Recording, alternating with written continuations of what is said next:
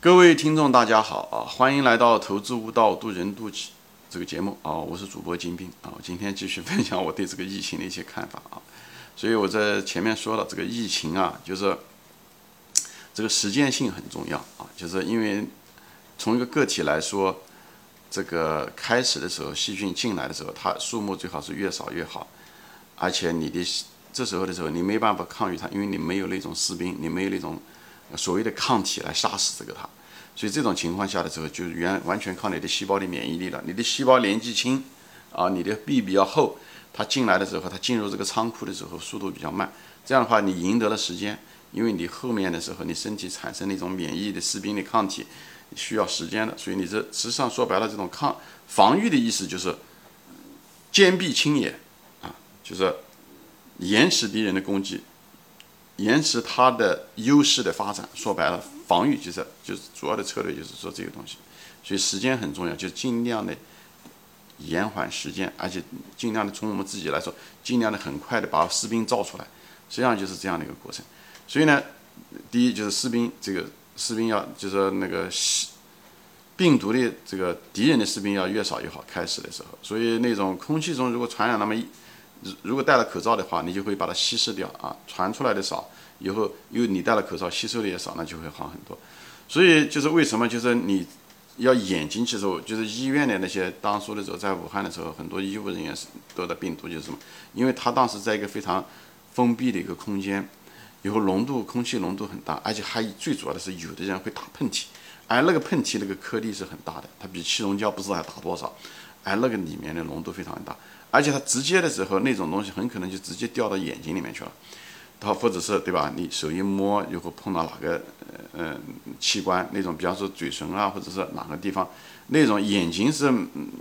我们的那个细胞上面的那个跟我们的皮肤的那个细胞壁是完全不一样的，它直接进入眼睛，搞得不好就直接进入血液，就说白了就是敌人，对吧？集中的，而且一不是一个人进来，哎，try 对吧？试图破这个城，而是一群人。浓度本身就很高，以后很快的就进来了。城门是大开的，你的城门是大开的。一个你没戴口罩，还有一个呢，你那个进的是你的眼睛，眼睛的这个细胞壁是很薄的，直接可能就是会进入血液，很快的。所以一下子它的这个你就是阻止它的速度就慢，对不对？它进来的很快，以后它很快的反击。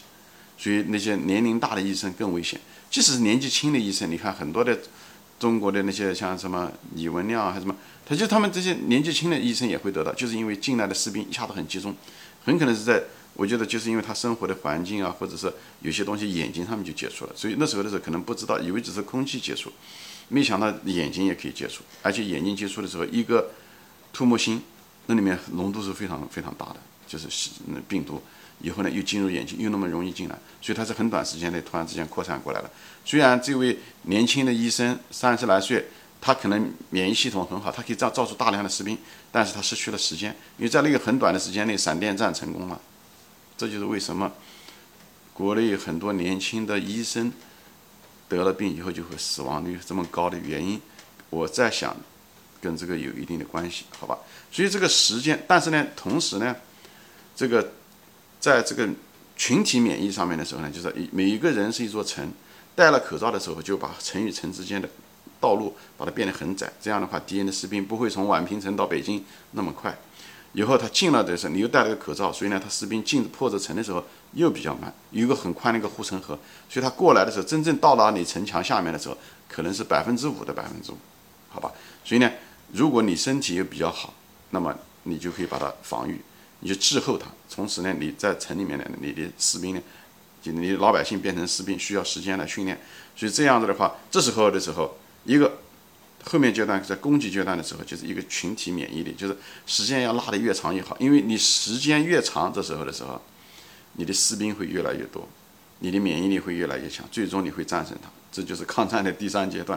攻击阶段。所以在这时候就需要拉长，就持久战，持久战，我认为就是这个智慧在这个地方。持久是一个，当然他他在那个战争中的时候，他是想拖垮敌人。最主要的是那时候的时候壮大自己，因为你基数大，像中国人那样，他基数大，他把每个人都唤醒了，那就是完全不一样的。所以这时候的时候战，实际在这个地方的时候，我认为实际上是有两个属性在这个地方。第一阶段的时候是呢，我们要越快越好啊，我们防疫越快越好，把敌人的滞后他越越让它速度越慢越好，不要让它随便进入仓库，不要进入人体细胞。还有就是我们尽快的把自己的工序给它发展出来，以后这样的话，所以这时候的时候，一旦产生的时候，如果每个人都有的时候。那么它这个细菌无法传播，因为每个层次都保住了。即使你到了我这地方来，我们每个层次有那么多士兵，这样的话，因为细菌它是无，它不是，它是靠它得靠以战养战，它得必须要攻陷城池才行，它才能壮大。它如果城池攻陷不了的话，那么它自然而然就消失了，对不对？这个这方面大量的文章讲了很多，我也就不说了。一个现象很简单的，对不对？就像一个人一样的，得了这个东西，他只要他只要不死，过了一两个星期，他的症状就没了。对不对？他就是咳嗽两个星期以后可能就好了，哎，就是因为细菌被你的身体征服了。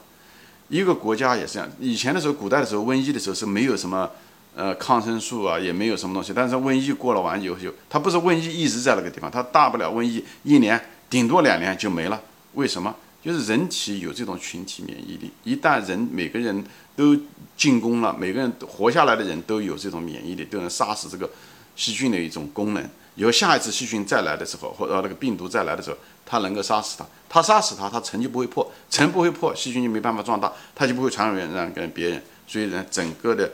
国家，哎，这个疫情从群体的角度来讲，它就被消失掉了。时间在这地方，所以我前面讲的，我认为啊，就是这个每个人其实就是一个传染的一个源，对不对？如果呢把传染源切掉了以后。浓度只要不够大，时间只要能拖的时间够长，我们都会征服它，我们都会征服掉它。所以这个就是，所以就我就说完了这些东西啊。但是现在呢，就是很多人觉得，哎，嗯，好像不是群体免疫啊，因为啊，好像被查出来的人还是少数啊，等等这东西。我个人的理论是认为，检测的这个仪器、分析手段的仪器的敏感度不够。我我的感觉是，每个人实际上多多少少都碰到过那个病毒，这病毒其实都进了人体，都。都这些病毒，这些日本兵都到你的城里面来过一次，只是被你干掉了，啊，只是被你干掉，因为浓度小，它测不出来。但是呢，你已经有了记忆了，所以呢，你这时候的，呃，你的这个能力更强了。所以他下一次再来的时候，你会，因为大家接触的时候都是，因为是戴了口罩，所以他来的少，你把他干掉，你有记忆，所以这方面的时候，我认为啊，这个东西就在几周内、几个星期内。都是这样子的一个事，当然我没有任何的证据，但是很多现象让我感到是这样子。说这句话，我可能也会被很多人打脸啊，就觉得为什么啊？你认为大多数人、绝大多数人或者大多数人都有了？我觉得大多数人就有了。如果不是大多数人有，我举个最简单的一个例子啊，就是当然说这个话，现在美国这个疫情是如日中天啊，每天死两千人，美国人吃这个亏，西方人吃这个亏的原因，前面我在别的节目中说过，就是因为他们不戴口罩，不戴口罩，一个人传染。从这个层到那个层，百分之百可以过去那个那个病毒，因为那个人也不戴口罩，那百分之百的可以进那个层，所以它原始的数量就很大。前面讲过，在防御阶段的时候，之后很重要。他如果原始的是日本兵一下子进来的时候，不是一个士兵进了你那个城，对不对？而是一个军团进了你一个城，你所以说他灭掉你的城的几率就很大。虽然你可以有机会把它全民皆兵。但是他进来了就把你老百姓都杀死了话，你老百姓没办法，时间没有这个机会变成那个士兵，明白吗？所以呢，时间在这个地方非常重要，在第一阶段非常非常重要，就在是一个你要跟时间赛跑，在这个地方，到后面的时候要把时间呢拉得长，这样的话，因为时间是你的朋友，因为你的老百姓多，你会变成士兵的数量大，好吧？当然讲这个话也不讲了也会打脸，因为现在是疫情是如日中天，现在是十一月十七号还是多少号？所以，但是我的大胆的预言啊，我认为其实美国，特别是在这些都市城市，我认为大多数人其实就像讲的，其实都感染上了。我认为啊，虽然数据上面检测没有，我是说检测，我的理论是检测手段有限，其实大多数都感染上了。也就是说，如果大家都是感染上的话，我认为三个月之内，美国的疫情会消失，就而且消失是突然消失，突然消失。我为什么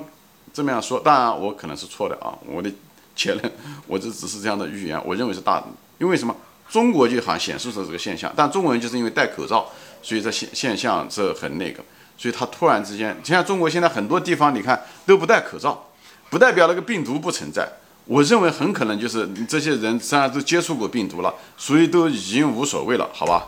好，嗯，都都已经无所谓了，所以就就不戴口罩。我认为美国经历了这个过程了以后，也会不需要戴戴口罩了，好吧？行，今天就说到这里啊。我还有一个就是说什么呢？我就在在岔开说一下啊，岔呃呃岔开。好，今天就说到这里啊，谢谢大家收看，我们下次再见。